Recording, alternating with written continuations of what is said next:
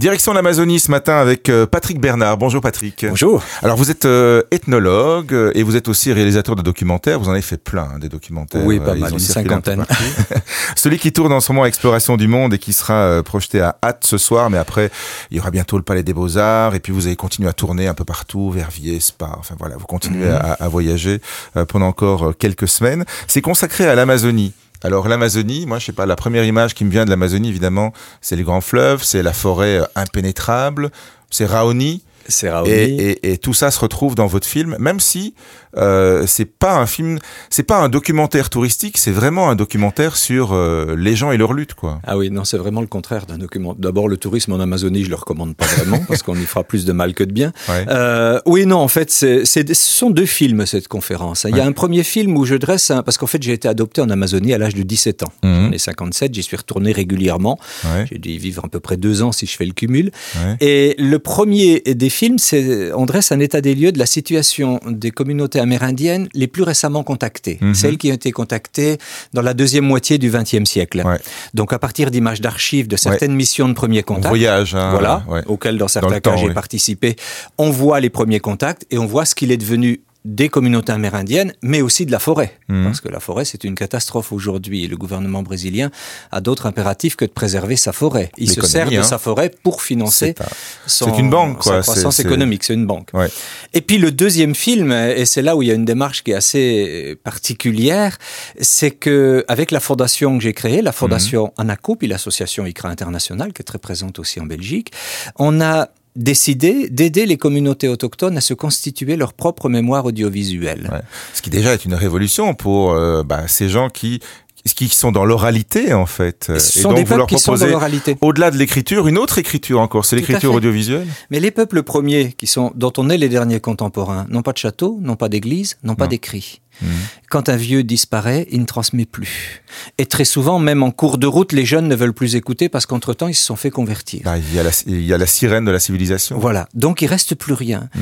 Et la demande aujourd'hui de beaucoup de communautés autochtones, c'est de se réapproprier leur, leur image, parce qu'ils en ont un peu marre que les télévisions viennent faire tout et n'importe quoi chez eux pour faire du, du, produit euh, médiatique. Et que les gouvernements signent avec, entre guillemets, des faux prophètes aussi, qui ne les représentent pas réellement. Le gouvernement signe avec des faux prophètes. Donc, on a remis des caméras dans les mains euh, d'une petite communauté villageoise, les Yawalapiti. C'est un petit peu un village des Gaulois hein, en Amazonie, dans le Haut-Xingu. Mais c'est assez extraordinaire parce que quand on, quand on le voit à, à, à l'image, euh, quand, quand, on, quand on survole la forêt amazonienne, on la reconnaît évidemment. Mais quand on se pose et quand on les regarde, on a un peu l'impression d'être en Afrique aussi, avec ces grandes cases un peu ah communautaires. Oui, ils ont des immenses malocas qui doivent faire une trentaine de mètres de long, avec plusieurs cellules familiales y vivent.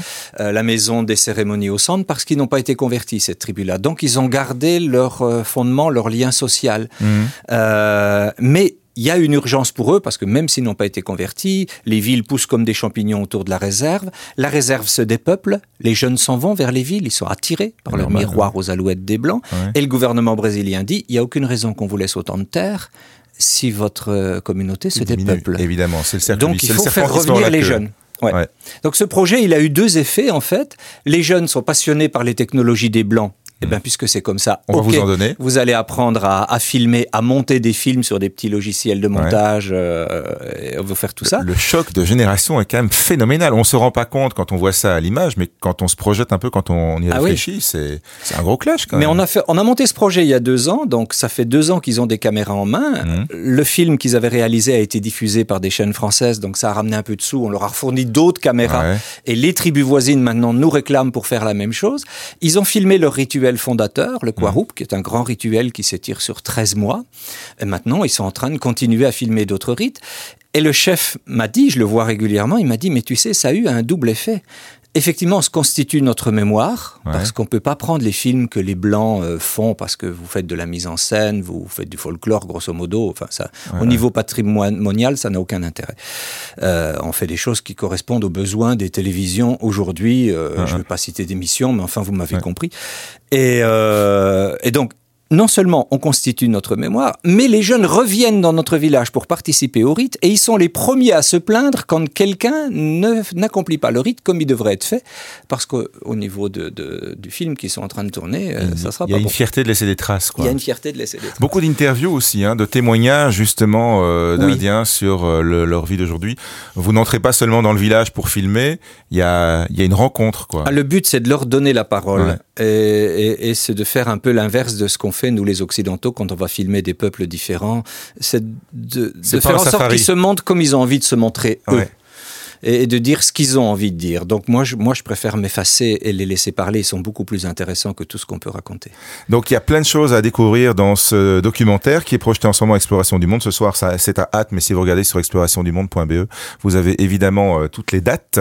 Euh, Amazonie, le film présenté par Patrick Bernard, réalisé en partie par Patrick Bernard et en partie donc par euh, les Indiens Yawalapiti. Parfait. Merci à vous Patrick Bernard, bonne continuation. Merci, au revoir.